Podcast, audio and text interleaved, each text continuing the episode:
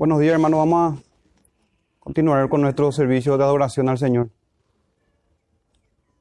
Y les pido, hermanos, que me acompañen y oremos todos junto al Señor. Padre nuestro, gracias te damos, Señor, una vez más por concedernos este día, por santificar, Señor, el primer día de la semana para ocuparnos nosotros y gozarnos en la adoración y en la exaltación de tu nombre que es santo. Te pedimos por mediación de Jesús, por sus méritos, en tus muchas misericordias para con tu pueblo, en tu amor eterno para con nosotros, Señor, que nos concedas escuchar tu palabra, que la predicación sea eh, conforme a la verdad. Te lo pedimos en el nombre de nuestro Señor Jesús, Padre nuestro. Amén. Bien, hermanos, vamos a continuar con nuestro con la exposición del libro de Primera de Juan, capítulo 4. Vamos a estar dando lectura desde el verso 2 y verso 3. Le pido por favor, hermanos, que se pongan de pie para reverenciar la palabra del Señor, quien nos habla a través de su Santa Escritura. Dice así, Primera de Juan, capítulo 2, versículo, versículo 2 y verso 3. En esto conoced el Espíritu de Dios. Todo espíritu que confiesa que Jesucristo ha venido en carne es de Dios y todo espíritu que no confiesa que Jesucristo ha venido en carne no es de Dios. Y este es el espíritu del anticristo, el cual vosotros habéis oído que viene y que ahora está en el mundo. Amén. Pueden tomar asiento, hermanos. Gracias. Gracias al Señor por, por su palabra.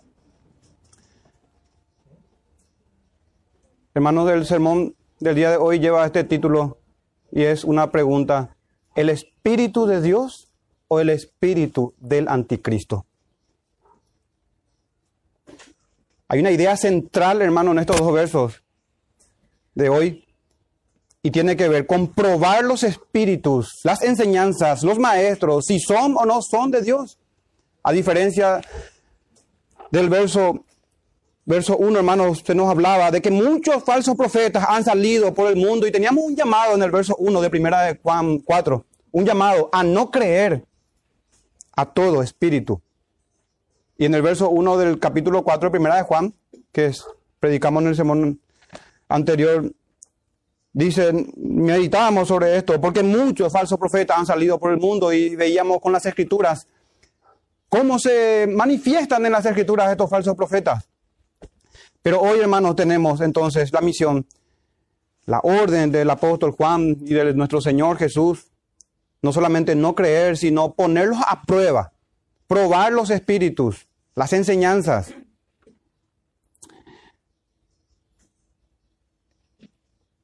Y ven, hermano, ahí ah, se menciona de una confesión que va a servirnos a nosotros para probar los espíritus.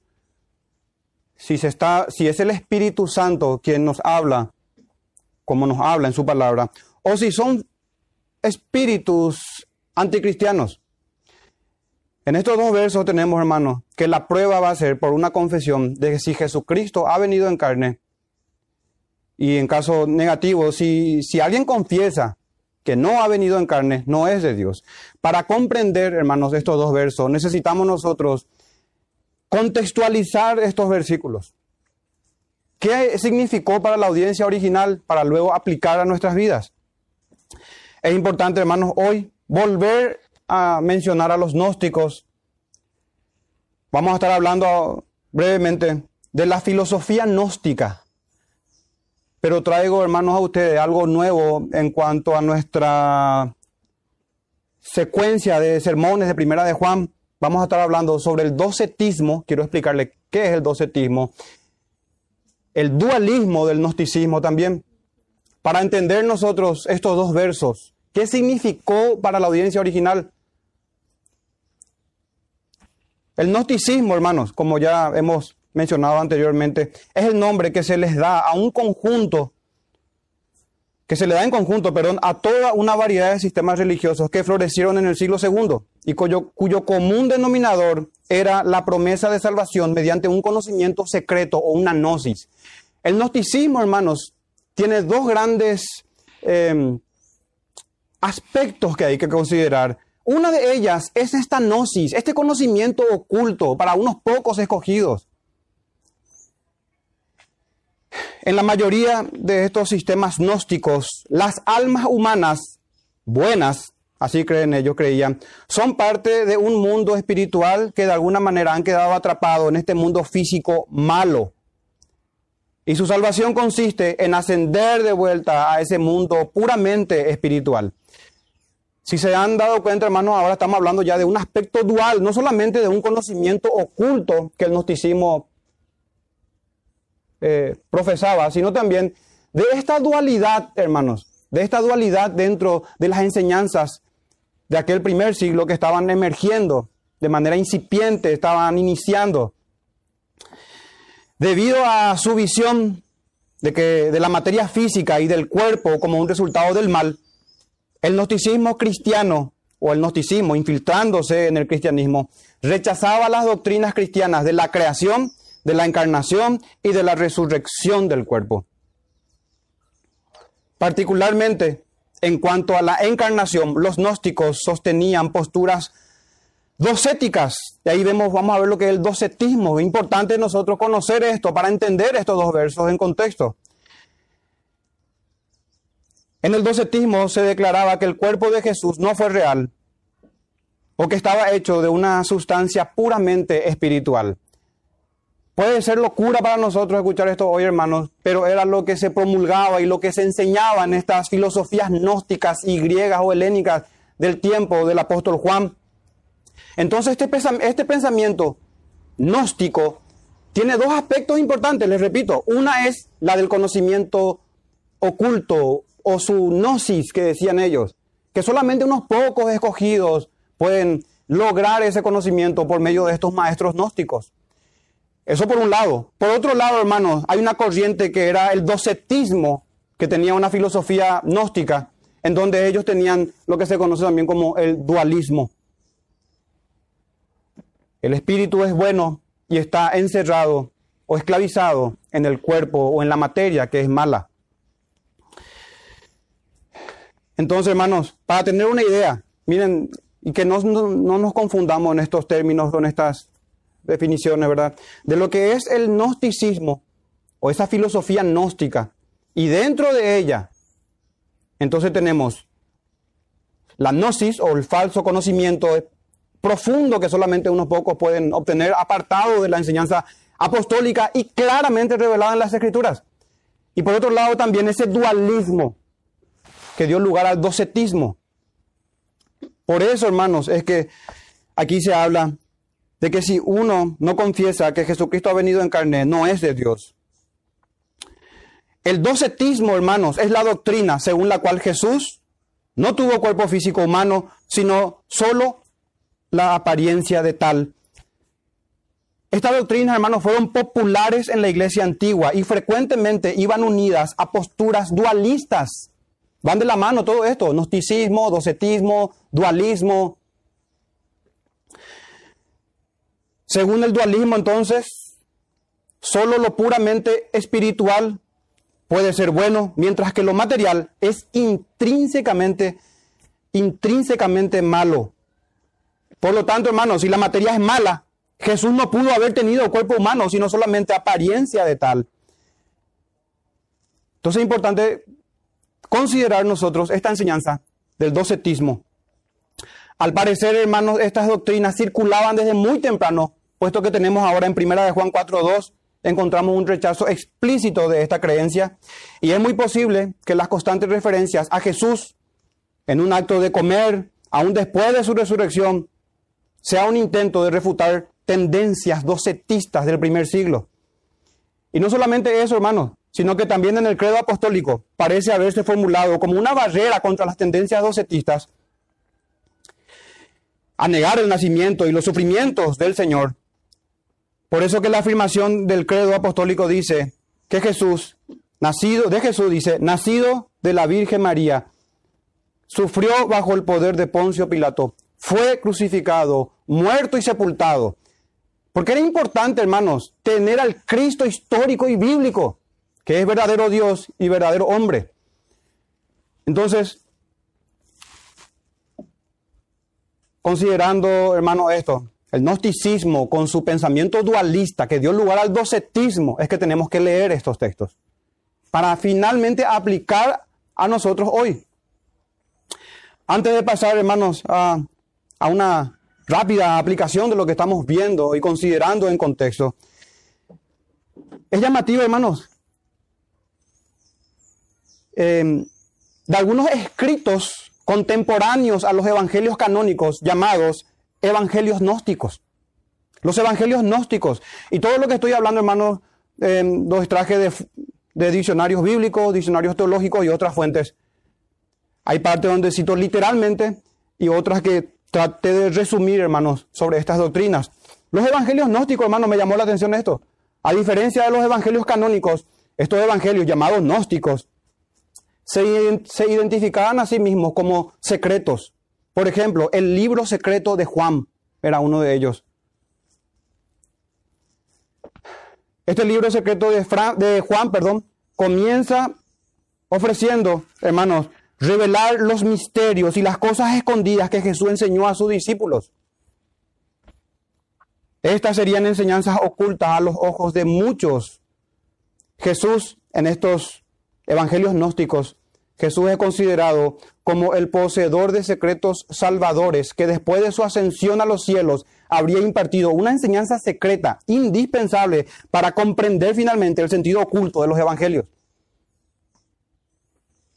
Se parece mucho al libro del mormón. Del mismo modo, como Jesús, hermanos, reservó, según estos evangelios gnósticos, esta enseñanza a un grupo reducido de discípulos, las instrucciones de los misterios gnósticos de estos evangelios gnósticos, se dispensa solo a unos pocos escogidos de ella.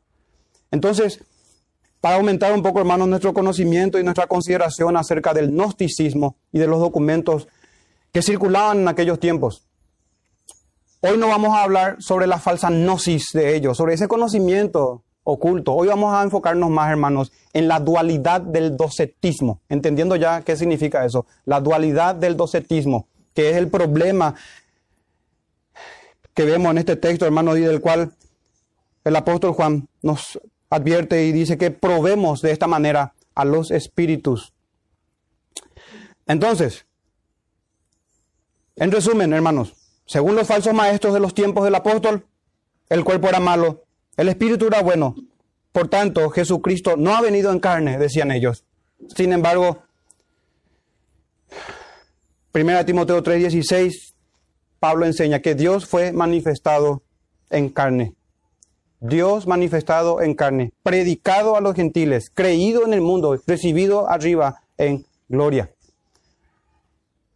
Entendiendo, hermanos, estos textos, estos versículos en contexto, ¿qué significa para nosotros hoy? Vayamos a lo que no significa. Primeramente, no significa, hermanos, que hoy un verdadero maestro es uno que sencillamente confiesa que Jesucristo ha venido en carne.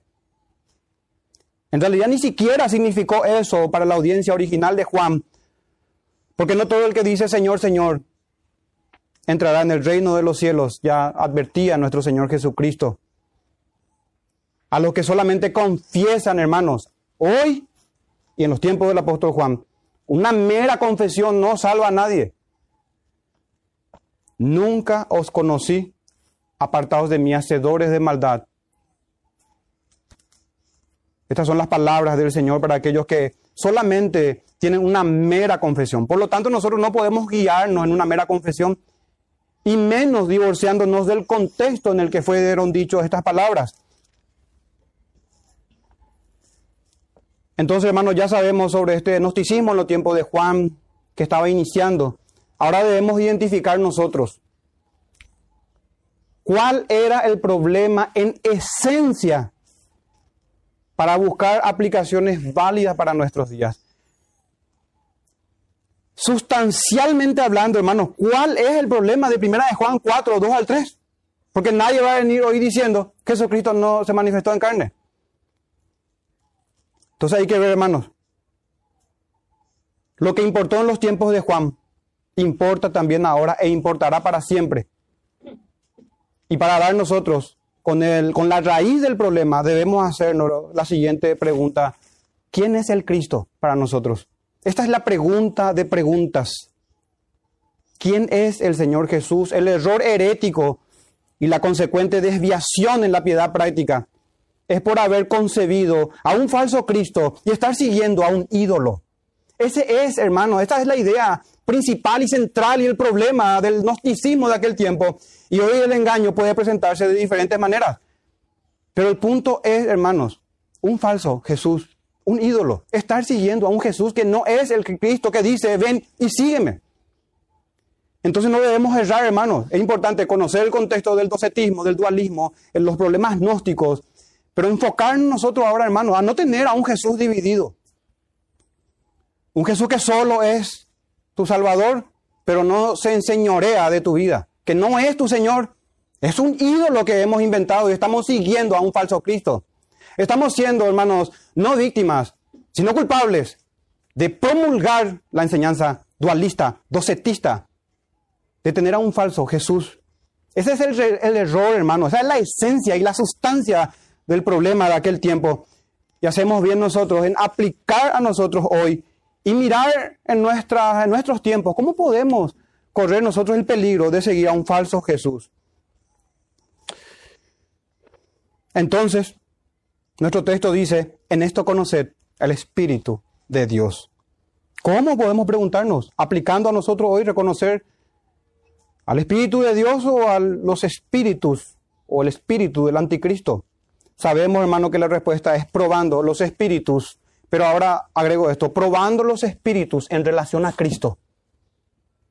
Aquí se define, hermanos, todo asunto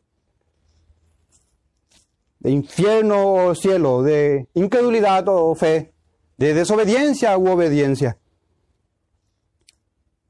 Muchas formas hay de probar a los que dicen hablar de parte de Dios. Tenemos a los lisonjeros, a los codiciosos que hacen mercadería de la fe, etc. Y ya hemos considerado todo eso en sermones pasados. Pero la prueba, hermanos, que es más directa, que es clara y que no falla arrojando un falso positivo, como dice, dice, es examinando la doctrina y también al maestro que enseña eso en su relación con Jesucristo mismo. La pregunta de preguntas es, como dijo el Señor en Lucas 9, 18 al 20, ¿quién dice la gente que soy yo? Y diciendo a sus discípulos, ¿y vosotros? ¿Quién decís que soy yo? Da en el blanco en esto, hermanos. Es posible solamente por revelación del Padre, así como fue revelado a los apóstoles, a los discípulos del Señor, no por revelación de carne ni sangre, no porque revele a alguien, hermanos, a nosotros, sino que es un asunto del Espíritu Santo, una doctrina, una enseñanza de Dios. Para ponerlos, hermanos, en esta prueba que debemos hacer los espíritus, para ponerlos en balanza correcta. O por no ponerlos, justamente. Por no utilizar este examen en su relación con el Cristo de las Escrituras. Al no ponerlo en esta balanza correcta, hay una gran probabilidad de que los falsos profetas, falsos maestros, que el Señor dijo que se levantarían, no sean descubiertos por nosotros al examinarlos, por estar pesándoles falsamente. Sin embargo, la prueba que ningún falso maestro puede soportar y aprobar es la que tiene que ver con su relación con Cristo. Y me refiero, hermanos, a la fidelidad al Señor. A la fidelidad al Señor. Antes de pasar a esas pruebas del Cristo verdadero y no tener un Cristo del docetismo, vamos a mirar algunas maneras erradas, hermanos, hermanos, de probar a los espíritus. Hay maneras erradas de probar a los espíritus. Hay una tendencia de juzgar según la carne y no según las escrituras. Vamos a unos ejemplos de cómo no debe ser probados los espíritus cuando son probados según la carne, según las apariencias, según un discernimiento terrenal o mundano. Por ejemplo, por su carisma, por su elocuencia, por su oratoria, por esa extraña y antibíblica capacidad de caerle bien a todos. Siendo que el Señor había dicho a sus seguidores, no penséis que he venido a traer paz en la tierra, no he venido a traer paz, sino espada. Sabemos, hermanos, de las concupiscencias de la tendencia pecaminosa del mundo entero, de los deseos de los ojos, de la vanagloria de la vida, de los deseos de la carne, de que hay una corriente que sigue al príncipe de la potestad del aire. ¿Y no le parece extraño, hermanos, que juzguemos nosotros según la elocuencia, según el carisma, según la oratoria de los predicadores? Jamás vamos a encontrar, hermanos, probad a los espíritus según su carisma, según esa capacidad, hermanos, de caerle bien a todos. No hay eso. Te está llevando las escrituras y el maestro, sea quien fuere, a la obediencia sincera al Señor Jesús. Esa es la pregunta que tenemos que hacernos.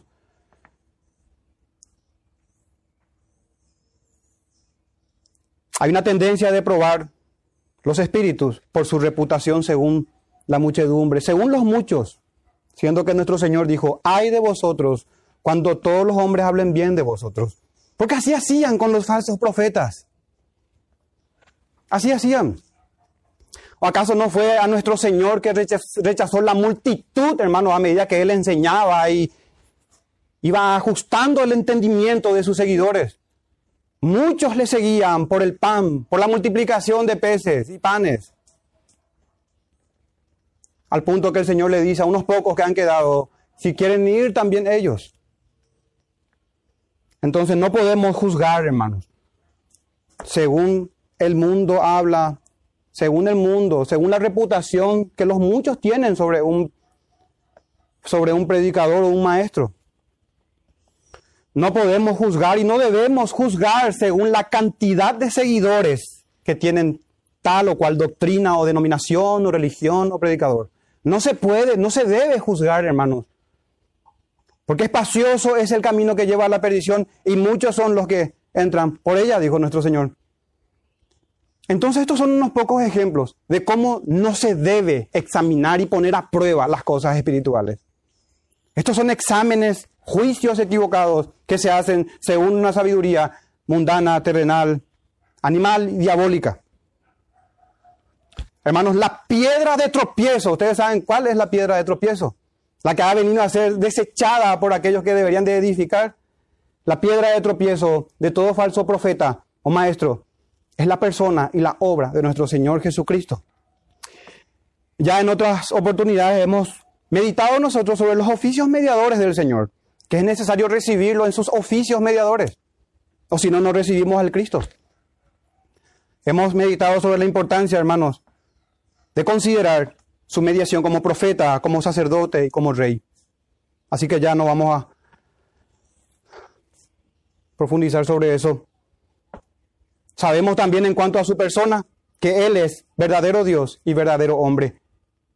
Porque ¿cómo adorarle entonces si no es Dios? Verdadero, Dios de Dios eterno con el Padre y el Espíritu Santo. ¿O cómo será nuestro sustituto y nuestro segundo Adán si no es un verdadero hombre? Entonces no podemos recibir, hermanos, a otro Jesús. Y no podemos errar en esto, en su persona y en su obra mediadora. Estaríamos cayendo de vuelta en el espíritu docetista y dualista. En dividir al Cristo y no recibir al Señor Jesús de las Escrituras. Entonces, hermanos, aún siguen vigentes para nosotros hoy estos peligros dualistas de un Cristo dividido.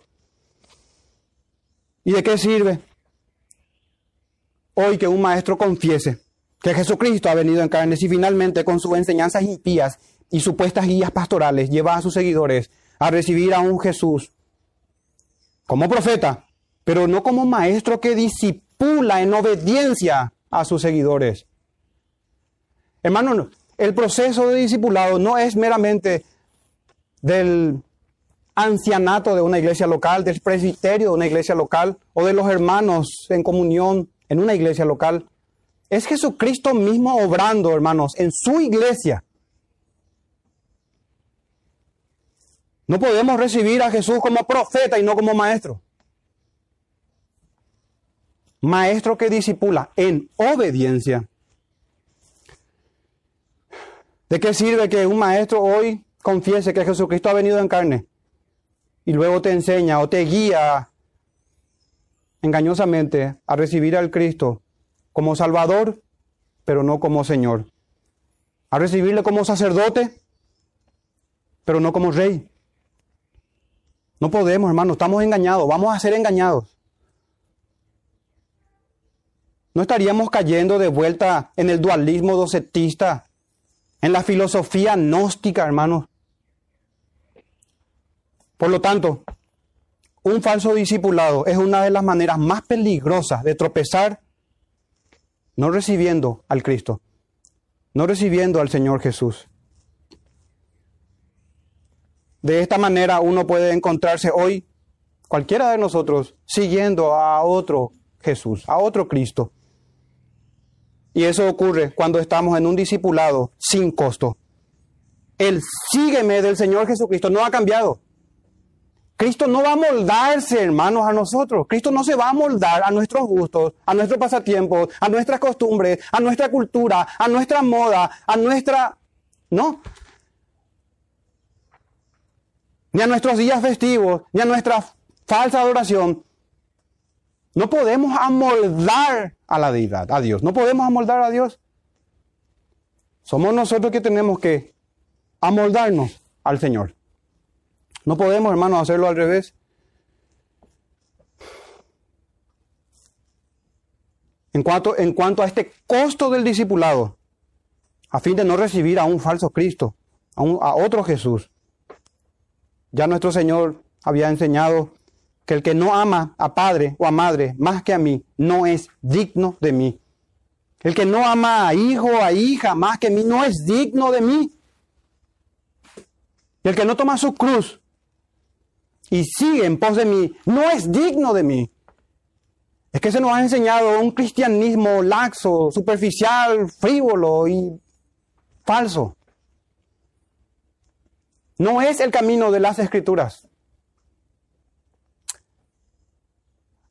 La salvación es solo por gracia. Y por gracia, hermano, se afronta ese costo de ser un seguidor en este mundo que aborrece al Señor. Debemos considerar siempre eso y buscar en oración el rostro de nuestro Señor que nos guíe a un verdadero discipulado, a un verdadero cristianismo. Porque en eso, hermanos, radica el cristianismo, en seguir a Cristo. Así como también en eso consiste el marianismo, en seguir a María, por decir. Pero nosotros no seguimos a criaturas, seguimos al Señor Jesús, debemos seguir al Señor Jesús andar en sus pisadas. Él nos dio, hermanos, el ejemplo. No solamente fue nuestro glorioso sustituto en la cruz del Calvario, también nos ha mostrado cómo debemos vivir nosotros, quienes estamos siendo conformados a su imagen. Si alguno quiere venir en pos de mí, dijo el Señor. Y aquí no creo que haya uno solo que no quiera ir en pos del Señor. Niéguese a sí mismo. Es lo primero. Niéguese a sí mismo. Posterior a eso dice, tome su cruz, que en el contexto era, estén dispuestos a morir por Roma, ser ejecutados por el mundo. No existe un discipulado en donde no haya una autonegación. No existe, hermano, un discipulado en donde no haya una cruz que cargar. Posterior a eso, dice el Señor, y sígueme. No podemos saltarnos, hermanos, estas exigencias que el Señor pone delante de nosotros para ser sus discípulos. No podemos seguir solamente sin haber sido antes enseñados que debemos negarnos, negarnos nosotros, entregar nuestros tiempos, hermanos, nuestros, nuestras fuerzas, nuestros bienes, nuestro ser y heredar la vida eterna, habiendo seguido verdaderamente al Cristo de las Escrituras. Entonces, hermano, mucho cuidado con no estar realmente siguiendo sus enseñanzas, creyendo que es nuestro maestro Él. Nosotros podemos ser malos discípulos, pero ténganlo por seguro, hermanos, que nuestro divino maestro no yerra, no falla y es un buen maestro. Y tarde o temprano va a enseñarnos el camino de santidad y va a forzarnos a entrar en él por las buenas o por las malas. Pero vamos a aprender obediencia. Cuidado, hermano, con no estar obedeciendo a sus mandamientos y luego decir que es nuestro Señor. Cuidado, hermanos, con decir, nada más que es nuestro sumo sacerdote. Decirlo de labios para luego poner nuestra confianza en nosotros mismos otra vez en cuanto a su sacerdocio eficaz por todos nuestros pecados. Tengan cuidado, hermanos, tengamos cuidado para no desoír o descuidar su consejo en nuestras decisiones que tengamos.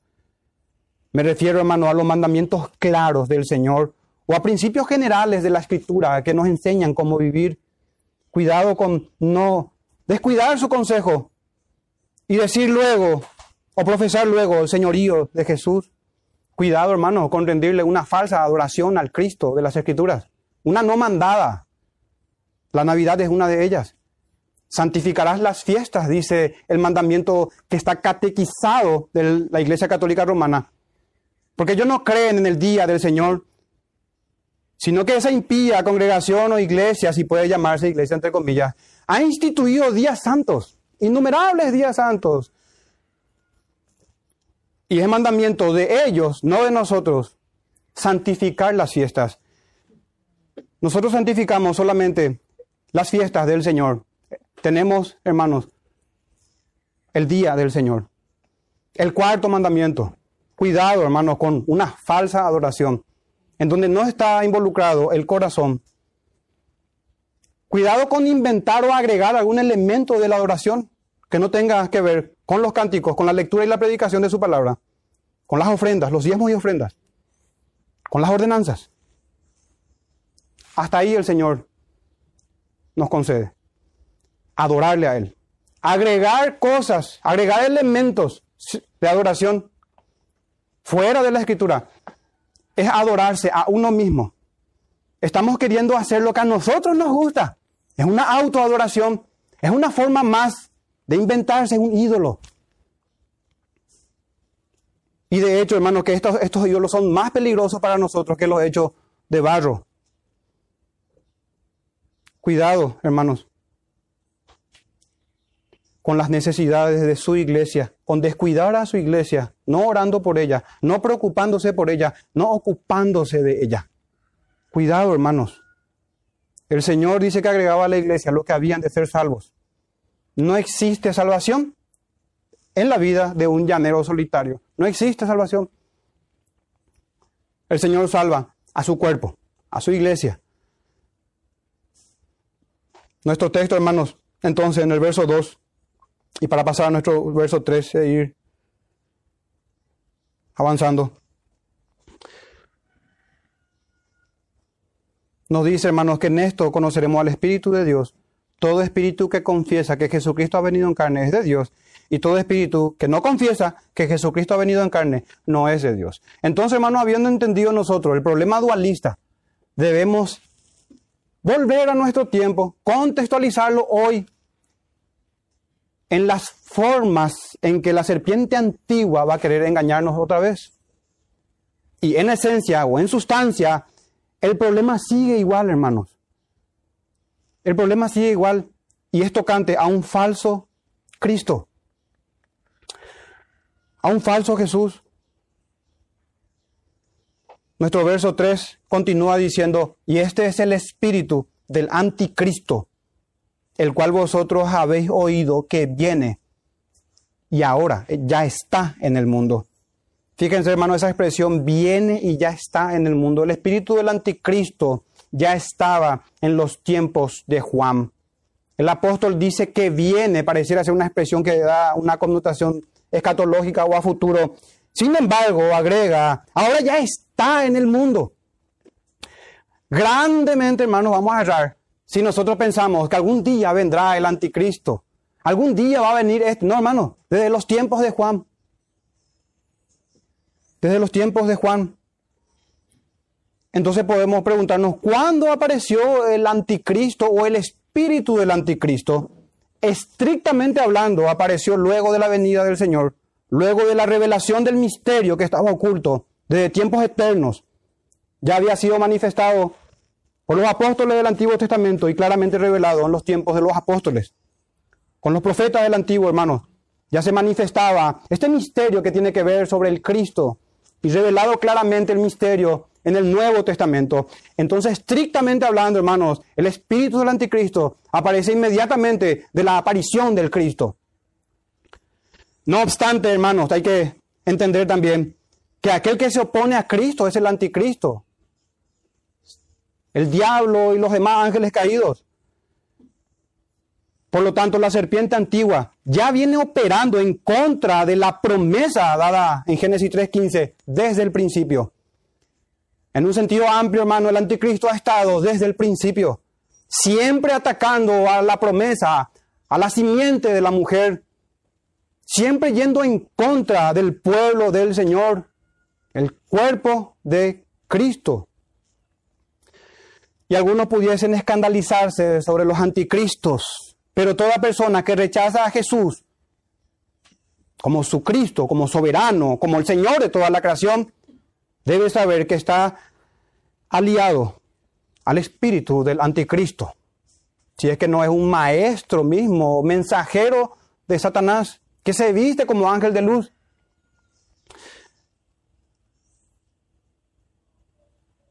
Para ir, hermanos, concluyendo sobre esta enseñanza de hoy, y me llamó la atención esto, reflexionando. Hoy los falsos maestros predican de otro Jesús, un Jesús dividido uno semejante al dualismo docetista, un Cristo gnóstico. Eso es así cuando se difunde una gracia que no concede obras. ¿Qué enseñanza extraña es esa? La Biblia enseña que la salvación es únicamente por fe, pero jamás se quiso dar a entender que no habrá obras en absoluto, sino todo lo contrario, porque la fe que salva es una que necesariamente obra. Una salvación sin obediencia es la de un Cristo sin discipulado. Y es impresionante cómo se difunde y cómo se abraza la creencia de esa fe que no obra. Es impresionante. Pero desde el principio, hermano, de las escrituras, se dan otras enseñanzas que es totalmente contraria. Y bastaría para nosotros mirar Hebreos 11 para tener el compendio de los santos de las escrituras y cómo el don de la fe obró en ellos poderosamente. Por la fe, hermano, hicieron proezas. Ese es el don de la fe que salva. Esa es la gracia de Dios, la que salva verdaderamente. Solo un corazón malo puede vivir feliz en una fe que no obra o detrás de un discipulado sin costo. Debemos inquietarnos nosotros por esto, hermanos. Preocuparnos y ocuparnos en conocer y proseguir conociendo al Señor. Solo un corazón malo puede estar detrás de todo lo que esto que estamos hablando implica. Se esconden en su gran mayoría detrás de todo esto duros de servicio, incircuncisos de oído y de corazón, que siguen a otro Jesús. Sin su ley fácilmente podemos estar siguiendo a un ídolo, a un Salvador creado, un Salvador entre comillas, creado por el hombre, a un Salvador que no salva del pecado. Una contradicción total del mismo nombre de Jesús, que es Salvador. Los que siguen a esos espíritus que no son de Dios, terminarán en condenación. Condenación que será el fruto de esa gracia que no obra, de esa gracia desobediente, de una fe muerta, de la supuesta justificación que no santifica. Y penosamente esta es la dieta, hermanos, de las iglesias emergentes hoy. Y muy especialmente de las que tienen doctrinas de salvación o soteriología calvinista. Muchos parece que han aprendido la sola fide, la sola escritura, y demás doctrinas por YouTube, pero jamás lo han experimentado. Jamás lo han experimentado. Entonces, ¿qué tenemos que hacer, hermanos, nosotros hoy con estas enseñanzas? Habiendo visto su contexto, habiendo procurado aplicar a nosotros hoy, ¿cómo se presenta en nuestro tiempo un falso Cristo? ¿Cómo se presenta? ¿Cómo es que podemos llegar a seguir a un falso Jesús? Porque todo sermón debe llevarnos a una acción, a tomar una decisión, a obrar nosotros hoy. Y me remito a las palabras de nuestro Señor. Guardaos de los falsos profetas. Cuidado, hermanos. Cuidado. No juzgando según los parámetros del mundo, sino según las escrituras. El Señor dijo que vienen vestidos como ovejas. Va a tener todo el lenguaje evangélico. Pero por sus frutos los conoceréis. Son lobos rapaces, son depredadores, son sumamente, hermanos, peligrosos. Y una de las formas, hermanos, de recuerden de examinar eso es su relación con el Cristo de las Escrituras. No podemos alejarnos de la obediencia. Para eso nos salvó el Señor, para vivir una vida de santidad, de obediencia, para crecer en gracia, para crecer en conocimiento. Pero también nuestro Señor dijo, guardado de los falsos profetas. Hermano, me gustaría también que nos guardemos de nosotros mismos. Si un falso profeta es engañoso, un falso maestro es engañoso, si se viste como ángel de luz, si se viste como oveja, pero un lobo rapaz. ¿Hay algo más engañoso que eso? Sí. Más que todas las cosas, dijo el profeta Jeremías, engañoso es el corazón. Más que todas las cosas. Y no solamente eso, agrega él, y perverso. Hermanos, tenemos muchos enemigos. Dentro nuestro está uno de ellos, engañoso, el mundo, también Satanás, los demonios. Vamos a hacer frente a todos ellos, hermanos, si realmente se nos ha dado un nuevo corazón. Cada día del Señor y cada día de la semana de día, en donde el Señor hace un llamado cuando abrimos sus escrituras, a guardarnos, hermanos, de nosotros mismos, que no nos hallemos siguiendo a un falso Cristo. Vamos a avanzar hasta ahí por el día de hoy. Que el Señor le bendiga, hermano, y vamos a terminar en una oración que nos conceda nuestro Padre, una obediencia genuina. Que entremos, hermano, por la puerta que es estrecha. Oremos todos juntos. Padre nuestro, gracias te damos por tu palabra en esta mañana. Te pedimos, por favor, en tu misericordia, que nos, que nos salves a todos aquí Por favor, Padre, que no seamos engañados nosotros, ninguno de nosotros. Queremos seguir a nuestro Señor Jesús, a tu Hijo amado. Queremos realmente encontrarnos en Él, crecer, Padre nuestro, en humildad, en mansedumbre, como Él es manso, humilde de espíritu, en celo por tu palabra, también, Padre nuestro. Haznos, Señor, semejante a nuestro Salvador, a nuestro hermano mayor, a nuestro Rey, a tu Hijo Jesús. Por medio de Él, Señor, elevamos nuestras oraciones, creyendo que nos escuchas y que en tu amor, hermano, Padre nuestro, nos responderás. Que los hermanos crezcamos en comunión unos con otros y en la verdadera fidelidad a tu Hijo Jesús. En nombre de Él te oramos, Padre. Amén.